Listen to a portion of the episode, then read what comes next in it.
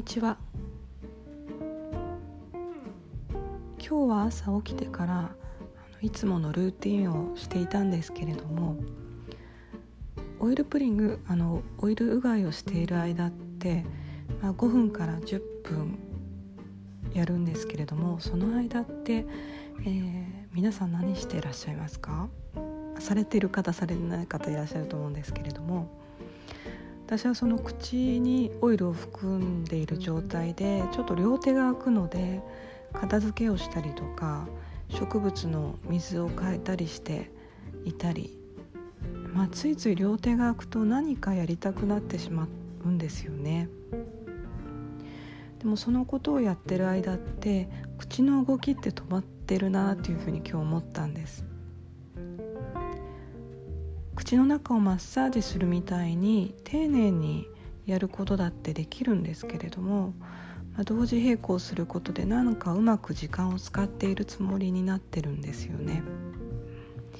でも実はどっちかしかできていなかったり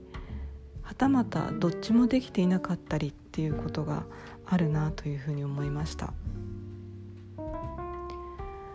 アイルベーダでもヨガでも集中とかキー集中っていうことがあのキーワードで出てきますよね。まあ、もう右肩に乗せておいてもいいぐらい大切なコンセプトなんですけれどもアイルベーダでも例えば食べる時もながら食べっていうのをすることによって消化する力っていうのは低下しますしあの集中して食べることによって消化吸収っていうのがうまく働いていくっていうことはあのお話ししてきていることと思います。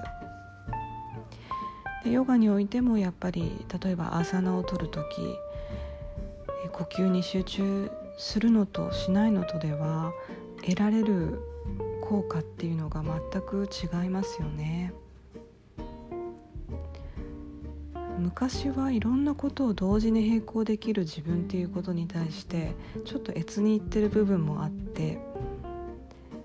でも実はもしかしてあの作業としてはできてたのかもしれないんですけれども本当の意味でその物事とか時間っていうのを味わえていなかったんだと思うんですよね、まあ、やればいいみたいなことだったのかなと思うんですけれども。